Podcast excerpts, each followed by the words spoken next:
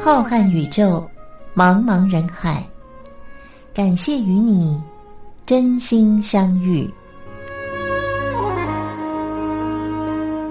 今天的节目是由张静为您制作主持。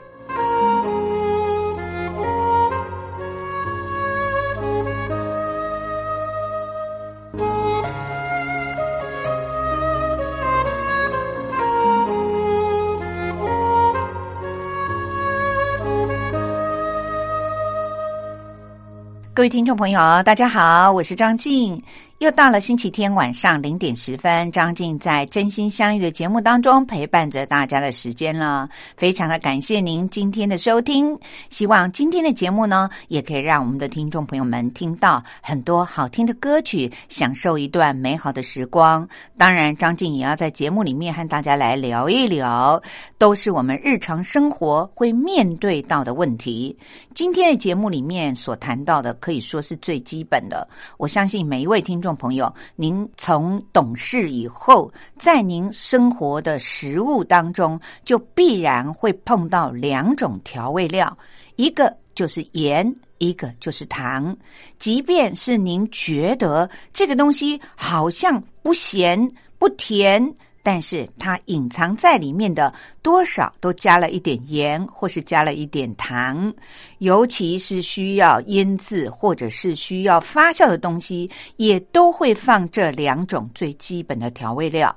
所以在我们人的一生当中啊，可以说最离不开的两种调味料，也可以说是基本的味觉的，就是糖和盐了。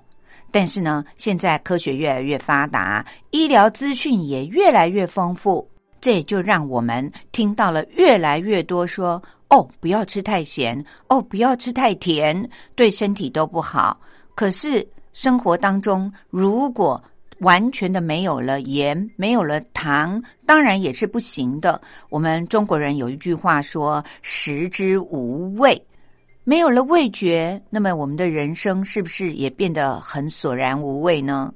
所以盐和糖在我们的生活当中，其实都是很重要的调味料。不过我们要注意的是，要少一点盐，少一点糖。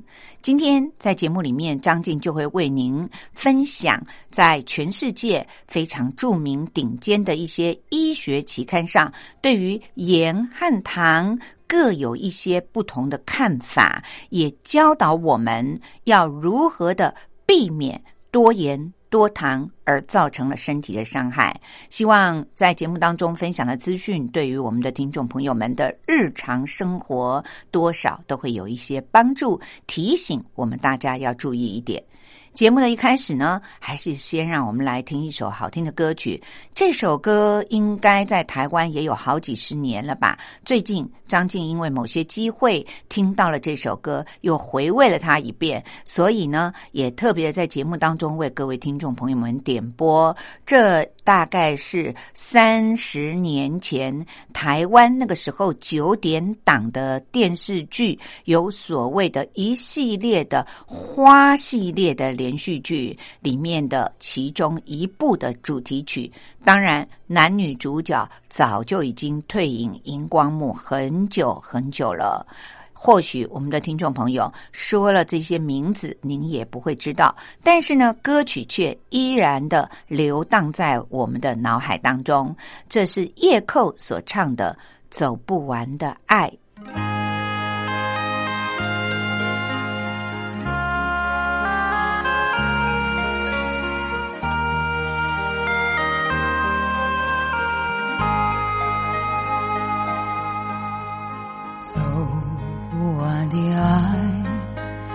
吹不散的雨，我在风里飘，你在雨中淋，走不完的爱。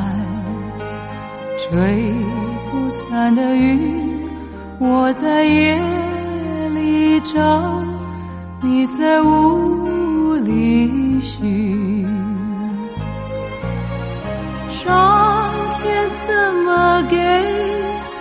我就怎么受。不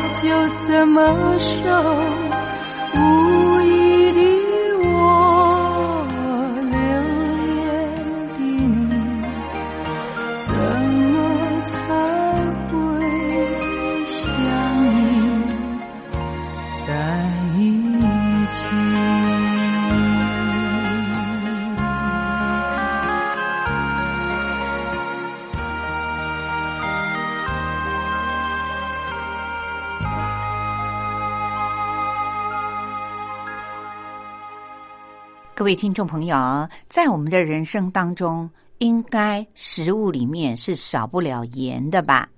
不喜欢吃糖的人，还可以避免一些加了糖的甜食、甜汤等等。但是有人炒菜会不放盐吗？不过现在的人因为口味越来越重，而丰富的资讯也越来越让我们害怕。过去就有很多的报道说，吃的太咸会高血压，而且也在医学上得到了证实。最近世界上最顶尖的一本叫做《自然》期刊的，发表了一项研究的结果。他说，吃太咸会导致失智。这更是引起了许多上了年纪的朋友们一阵惊恐，因为全球失智的浪潮增加了很多社会的成本，不但让家庭的经济负担变得更重，甚至于有时候因为失智的人是没有理性的，或许也有的呢是属于比较躁郁的，让家人之间纠纷不断。可是全世界长寿的浪潮已经来临了。那么，到底要怎么样才能够预防我们失智呢？因此，这个顶尖的《自然》期刊上一刊登了说吃太咸会导致失智以后，立刻的引起了全世界每个国家的关注。在这项研究里面发现，爱吃重口味、比较咸的人，大脑里面有一种叫做 TAU 的蛋白质，它就会堆积，于是也就会引起失智的现象。很多人都担心自己的家族里面是不是有失智症的基因，生怕将来也会像老人家一样得到失智症。那么这项研究呢，是由美国著名的康奈尔大学威尔医学院他们所研究的。主导这项研究的团队，他们让小老鼠长期的吃高盐的食物，于是就刺激了这些老鼠的小肠细胞里面分泌一种叫做介白素十七的，那么英文的代号呢是 IL 十七，最后就导致老鼠的大脑里面一氧化氮的浓度降低了。这代表着什么意义呢？我们用白话的方式来解释的话，就是说，当一个人的大脑里面的一氧化氮浓度过低的时候，会使得位于神经细胞骨架当中的一种被命名为 TAU 的蛋白失去了稳定性。而脱离了细胞，并且在我们的大脑里面逐渐的堆积，最后就影响到我们大脑的神经功能，也就是造成了失智症的主要原因。去年二零一九年，这个团队就发现了高盐的饮食让小老鼠最后都出现了失智的症状。甚至于连最基本的自己筑一个窝的日常行为的能力都没有了，更不要说记忆力严重的被影响了。所以这次的研究也就得到了一个结论：确定高程度的盐会引起人类的记忆减弱。各位听众朋友。这么简单的一则实验研究的结果发表了以后，当然就引起了全世界各个国家的关注，因为现在每个国家都面临了老年人长寿的问题。本来人类长寿是一件值得高兴的事情，但是如果因为长寿而带来了很多失智失能的问题，就造成了每一个国家严重的经济负担，也会演变成为社会问题增生。当然，这个话题在台湾也引起了一番讨论。台湾的营养师们就表示，其实。高盐会引起很多的病变，在过去就已经有全世界各个研究团队都纷纷的发表了。而我们台湾人的饮食习惯呢，使我们盐分的摄取量真的会比西方人来得高。因为各位听众朋友们，您想一想，西方人他们习惯喝完汤以后是吃沙拉，沙拉呢顶多是放一些沙拉酱来调味。在地中海的国家呢，他们更是只用橄榄油或者是醋来调味。但是我们东方人呢，比较偏好很多的菜都是用炒的。或许呢，像日本，他们即便不炒，他们的汤头里面也会加上很多的盐。因此，东方人吃盐的数量显然要比西方人高了很多。长久以来，虽然有很多的卫生单位都努力的推广，希望大家要减盐，效果却并不是很好，甚至于有很多的年轻人反而口味越来越重。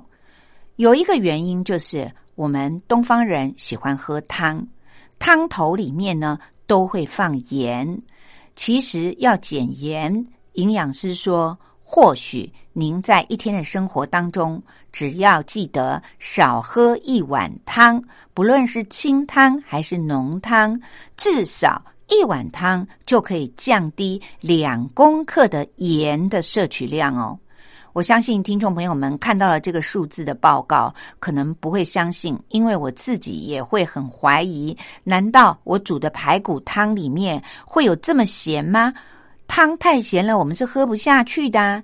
但是清汤里面也就摄取了足够的盐，只要少喝一碗汤，就可以降低两公克的盐。一碗汤要加到有味道，至少经过营养师的测量，它通常都已经加了一点五公克到两公克的盐。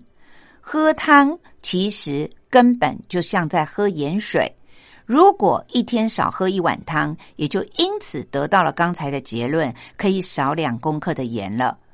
不过，另外一方面，营养师也提醒大家说，也不要忽略吃起来不咸的食物，比如说您吃吐司吧，吃面包，吃蜜饯吧，这些东西里面其实都隐藏了不少的盐，甚至于还加上了很多的糖。这就是张静在节目的一开始告诉您的。或许您吃起来觉着这个东西原味吐司，但是原味吐司里面也加了盐和糖。因为任何东西加上一点点盐，再加上一点点糖，才会让这道食物的味道变得更有层次感。那么，诸如像刚才张静举例的吐司面包，或许像蜜饯，吃起来甜甜咸咸的，口感都非常的好。其实里面都加了大量的盐和糖。另外，还有一个我们大家都不知道的秘密。营养师说，只要加了盐或是糖，任何东西可以放的时间就比不加这些东西呢，会来得更延长。也就是商人他必须要放一点，因为这样他的商品才可以放久一点，而不会坏。更不要说是刚才张静所提到的蜜饯类了，不论它是李子还是梅子所做的蜜饯。我们通常都可以在店里看到一包蜜饯都可以放好久哦，保存期限大约都有三个月到六个月。其实就是因为它里面既有甜又有咸，有盐又有糖，因此就让食物可以延长了保存期限。这当然还不包括了刚才没有提到的像洋芋片这些零食，那更是里面都有高盐分。因此，不论是医生还是营养师，都告诉大家说，其实想要减盐很简单。刚才提到的第一个方法，每天记得少喝一碗汤；第二个方法呢，就是洋芋片这些零食，一天少吃一小包，你就又可以再减下两公克的盐了。吃吐司。不要吃个不停，想要把它当做正餐一样塞饱肚子。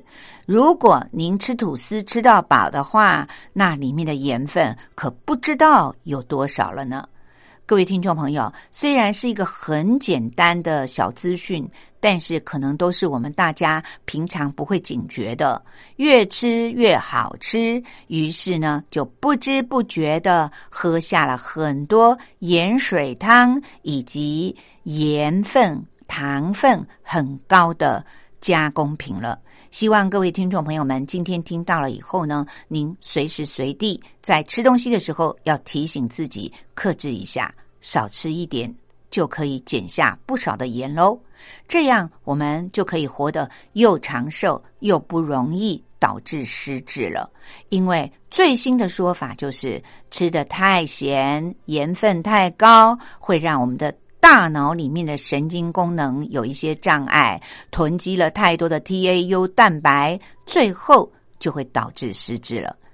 接下来，在张静进行下一个话题之前，我想要为大家送上这首和刚才叶寇所唱的《走不完的爱》可以说是同一个年代的，同时也是张静刚才提到的八点档、九点档电视连续剧的主唱歌后。林淑荣，她有一首也是主题曲，叫做《昨夜星辰》。我们现在就一起来欣赏。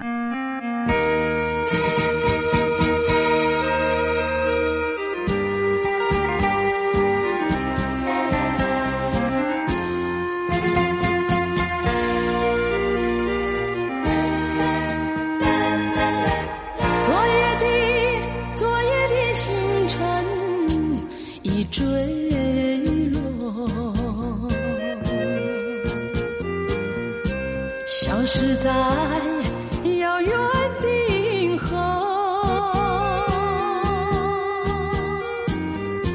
想几句。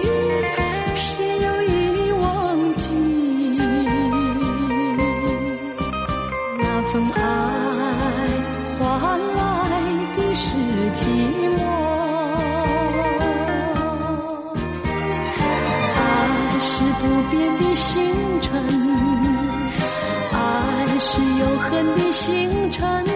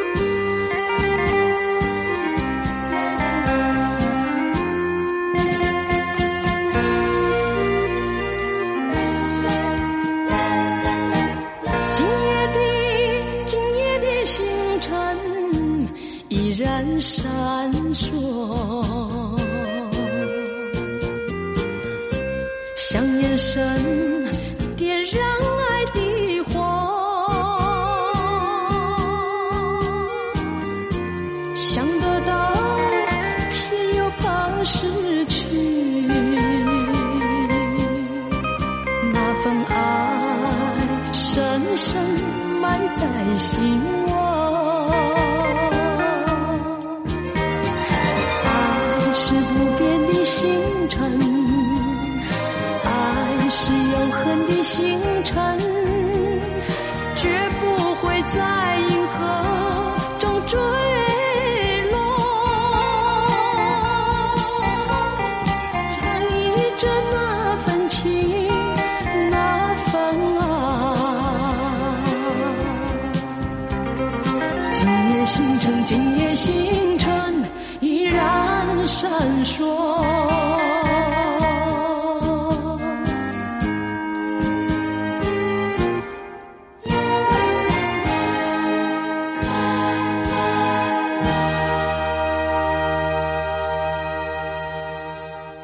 各位听众朋友，刚才张静在节目里面和大家介绍这则资讯是说到，现在人呢，因为吃的太咸，所以经过了研究发现，最新的结论是很可能会导致将来老年以后罹患失智症。这当然让我们大家很害怕。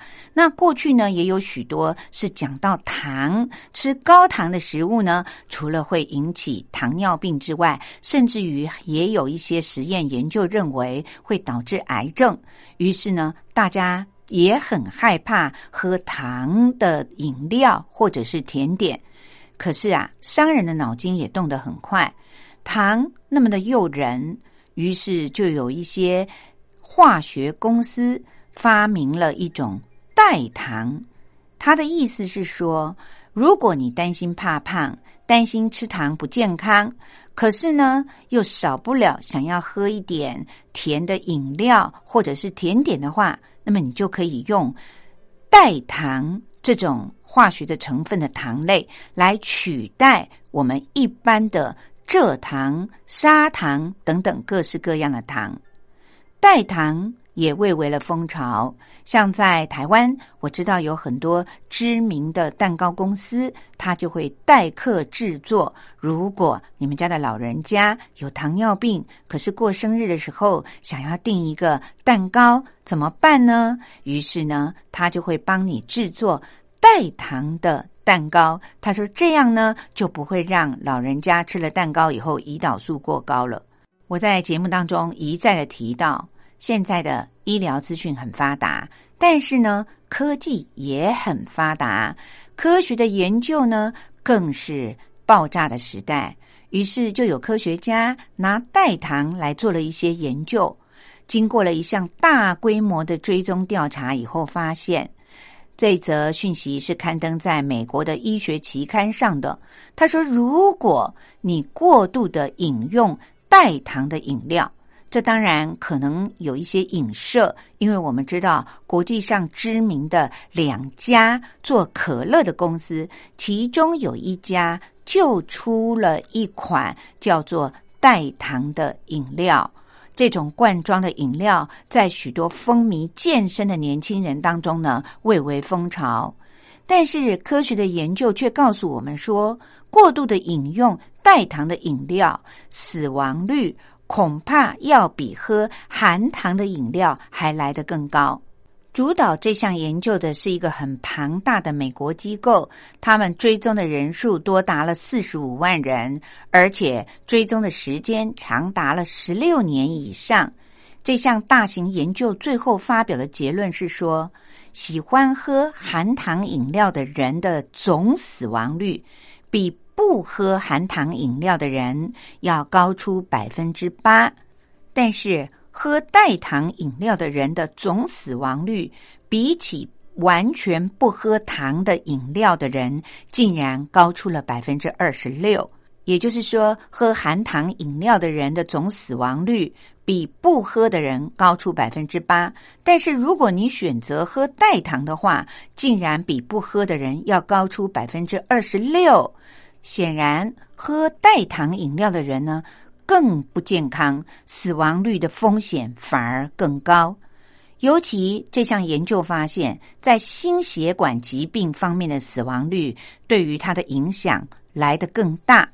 因为如果你每天少于一杯含糖饮料的人，和每天喝两杯以上含糖饮料的人相比较的话，那么喝的越多的人，死亡率大约要比喝少于一杯的人高百分之二十七。可是呢，喝代糖饮料的人在心血管疾病方面的死亡率，比少于一杯的人整整高出了百分之五十二。除了在心血管疾病方面喝代糖饮料的人风险比较高之外，另外呢，他们的研究也显示了，在罹患直肠癌当中，也发现含糖的饮料会提高这个人的死亡风险。每天喝一杯以上含糖饮料的人，他的死亡风险比每个月只喝一杯的人要高出百分之二十五。所以，各位听众朋友，不论是含糖的或者是含代糖的饮料，都比不喝这些糖分高的饮料的人死亡的风险大约都要高出百分之二十几哦。这也提醒了我们大家，摄取过多的糖分或者是代糖，其实对于身体都是不健康的。那台湾。看到了这个美国医学期刊上的研究报告以后，我们有一个叫做董事基金会，他的主任呢就出来说：“他说，其实人呐都有喜欢吃糖的天性，这是大自然在对抗饥荒的时候呢，就会驱动生物基因里面去寻找含有热量食物的一种天性，就好像我们人饿了就会想吃。”然而，代糖虽然没有热量，可是破坏了这种人体本能的机制，会让一个人呢长期的喝了代糖饮料以后呢，生理的本能产生一些错乱，让人以为代糖就可以肆无忌惮的吃。除了会造成饮食失调以外，也会影响了人体自然的一些机能。代糖虽然很不好。不过，董事基金会他们也解释说，如果我们善于应用的话，的确是可以帮助一些人会变得稍微健康一点。因为糖尿病人他要限制吃糖，如果他想吃一点点有甜味的东西的时候，是可以少量的添加代糖来作为替代品的。可是呢，绝对不要让。儿童吃代糖，同时呢，也不要认为代糖因为没有热量，所以为了减重来吃代糖。代糖它其实是一种合成的添加物。如果我们长期的把代糖加在饮料里，就像刚才张静所提的，有一款可乐呢，直接就是标榜着它是用代糖取代了糖所做的可乐。事实上，日积月累下来，医生说它会增加罹患膀胱癌还有肠癌的风险，因此。很多的医生都建议大家千万不要轻易的使用代糖，一定要用比较严谨的态度去面对代糖。对于身体健康的伤害。当然，也不用过度的害怕代糖，因为对于糖尿病患来讲，在他必须要吃一些甜点的时候，少许的代糖。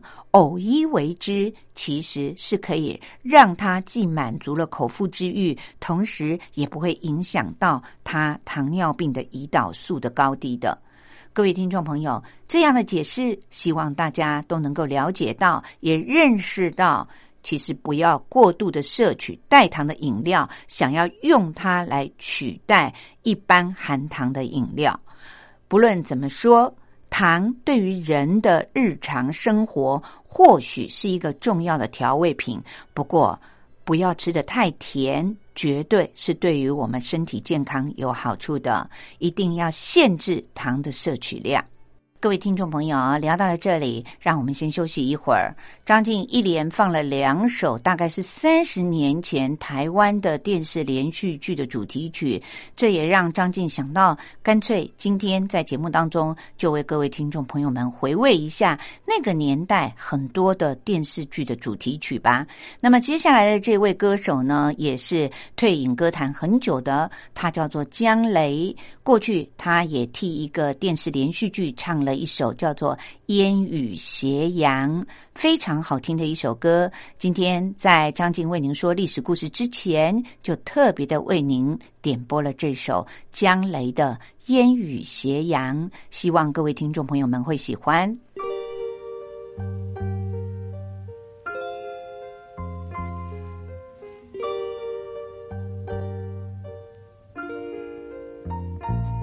一阵阵。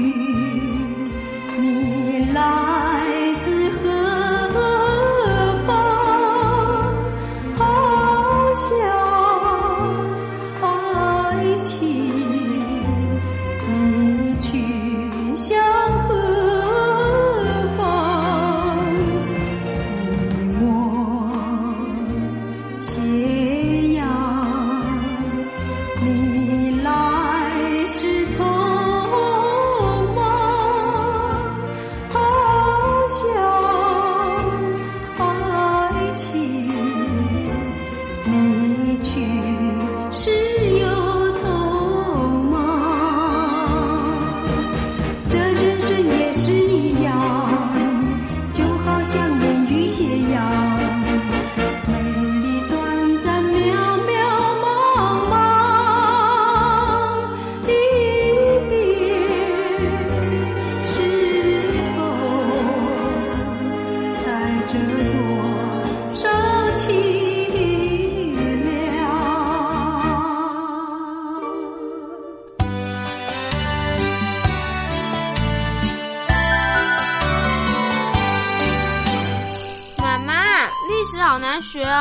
不会啊，历史就是我们中华民族的故事啊！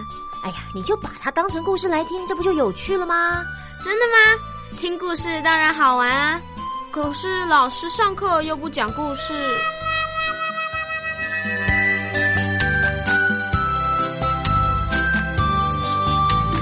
听光华小学堂说历史故事。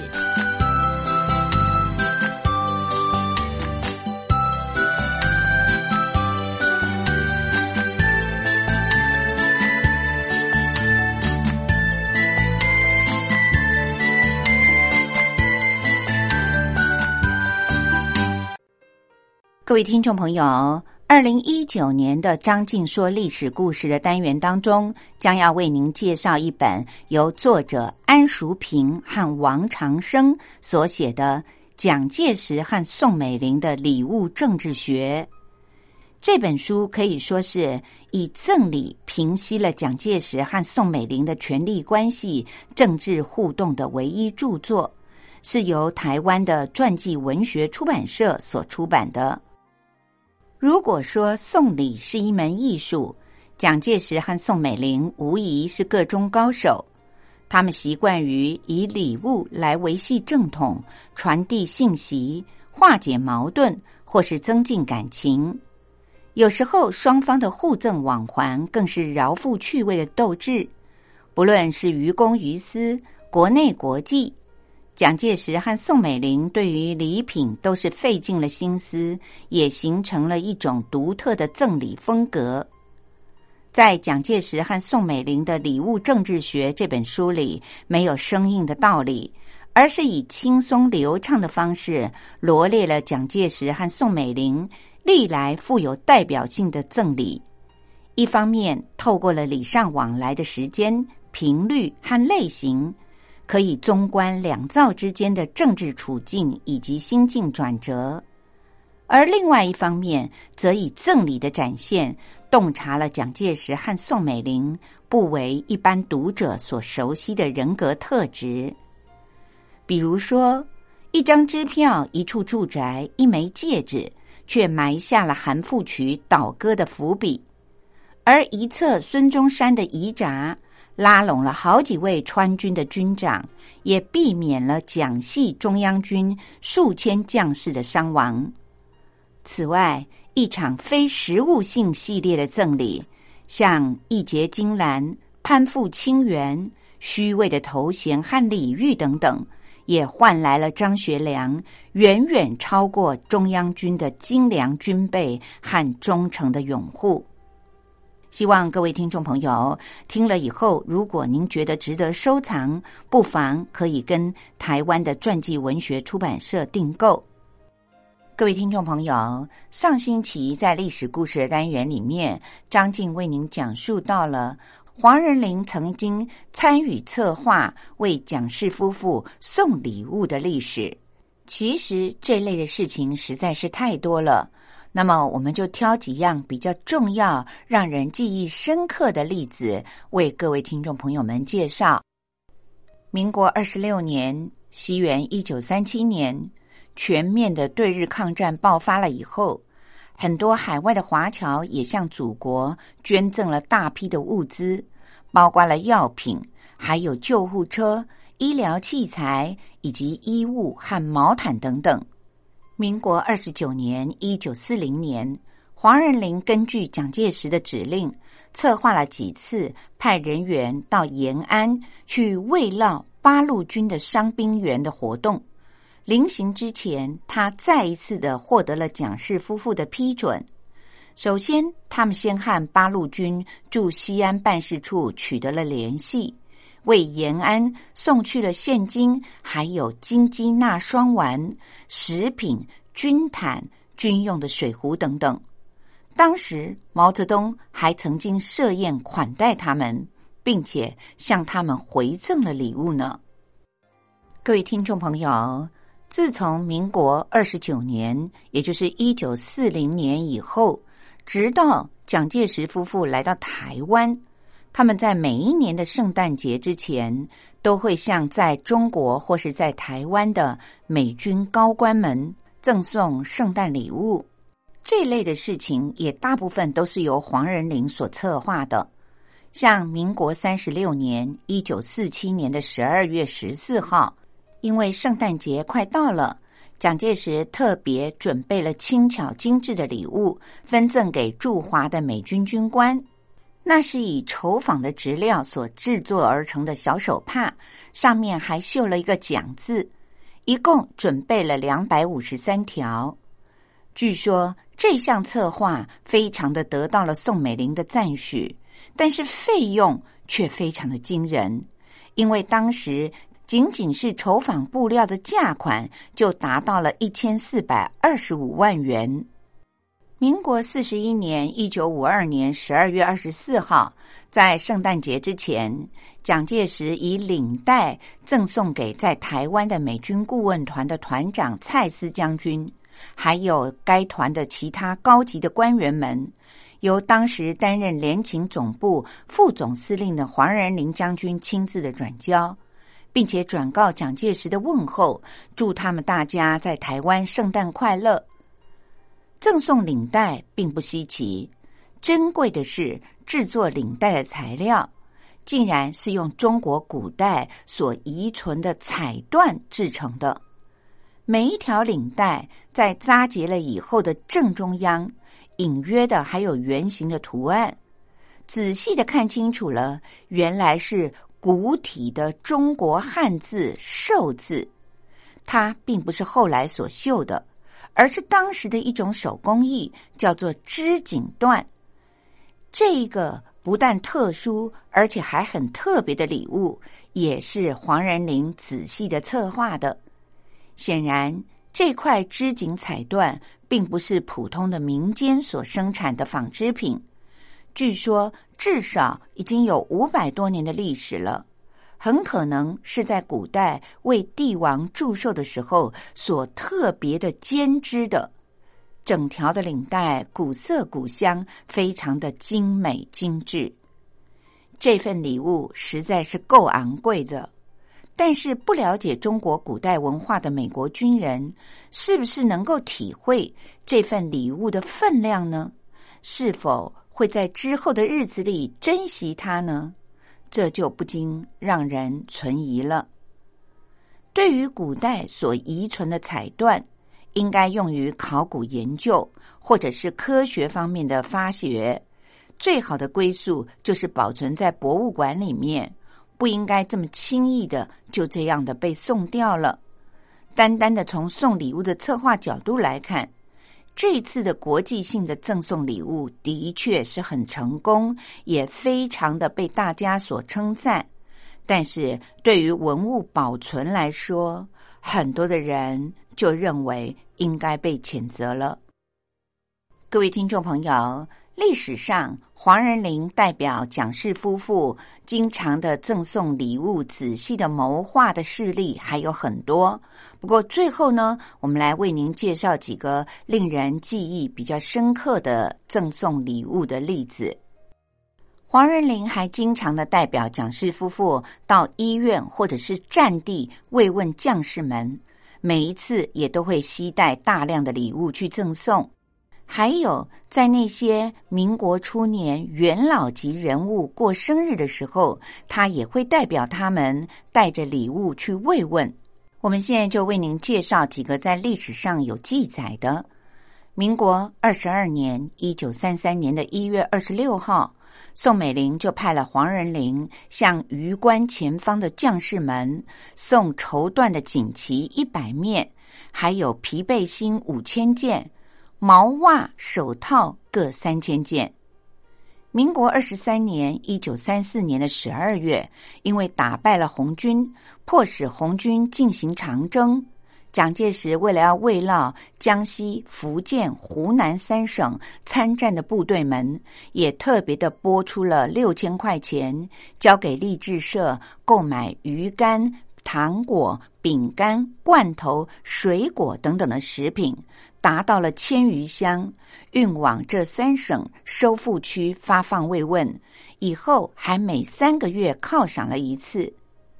民国二十四年（一九三五年的九月），在中秋节即将到来之前，蒋介石派黄仁霖从上海的广味斋订购了蛋黄、鸡腿、卤肉三种和大号的广式月饼，一共有三千箱，运往了四川。犒赏川军们，鼓励他们围堵长军当中的红军。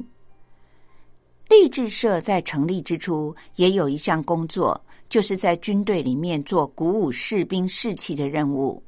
但是抗日战争爆发了以后，黄仁霖适时的调整了工作的重点，一度转移到为前线作战的部队送医疗器材、送药和慰问品。也得到了蒋介石的肯定。淞沪战争爆发了之后，蒋介石派黄仁霖到上海犒赏受伤的士官兵们。他们先后去了三十多所伤兵医院，慰问的人数达到了一万多人。发放的慰问金纸袋上面还印了蒋介石的慰勉词，用当年关公刮骨疗伤的典故鼓舞受伤的士兵们。这是黄仁霖的首创，因此他特别的曾经在回忆录里面说到，抗日战争胜利，大约曾经有二十多万的受伤官兵们领受过这样的犒赏。而获得慰问的将士们则超过了两百多万人。各位听众朋友，听到了这许多的例子，我们可以说是励志社成就了黄仁霖，而黄仁霖则造就了一个全新的励志社。他的确有那种本领，使得励志社和蒋氏夫妇建立了一种特殊的关系。在早期。张学良到了南京就会去励志分社，就像到了自己的家里一样，随随便便的吃个饭、休息休息、看看电影，招待他自己的客人。到了后面，蒋经国和蒋纬国两兄弟到了成都，也都会去励志分社，就好像是到了自己的家里一样。也是随意的吃个饭，休息休息，看看电影，招待属于他们各自的客人。晚年的熊向晖就曾经在回忆录里面描述说，黄仁霖为人机警，善于奉承，一口流利的英文更是被宋美龄非常的赏识。他还有一套办青年会的手法，展开一些体育、文化、娱乐方面的活动。说说唱唱，吹吹打打，把黄埔同学会俱乐部搞得门庭若市。那时候，蒋氏夫妇住在南京的中央军校里，也经常的会到励志社参观。听说蒋氏夫妇有一次看见黄仁霖亲自的在刷洗一个搪瓷马桶，就认为这个人的确有苦干实干的精神，不但很快的就提拔他担任总干事。而且还把家里面的事情也都交给黄仁霖去办了。各位听众朋友，说来也奇怪，像黄仁霖这样专门以接待服务作为特长的角色，在西方的政坛里是不会被欣赏和重视的。但是黄仁霖却不但被重视，而且蒋氏夫妇也非常的信任他。他所接待过的来自于西方各个国家的政要名流，也都会对他留下很好的印象，甚至于回到国内以后，还会写信感谢他，事后还会给予相应的回报。黄仁霖在民国初年的历史上，堪称是一代奇才了。国民政府先后授给他云辉勋章、宝鼎勋章、彩玉大勋章、景星勋章、胜利勋章以及钟情勋章等等的荣誉。不过，在蒋介石辞世之后，黄仁霖却遭到了蒋经国的冷遇，在民国六十四年（一九七五年）彻底的退休了，他也搬到了美国去常住。民国七十二年，西元的一九八三年的五月二号，这位民国初年的一代奇才在美国病故，享年八十二岁。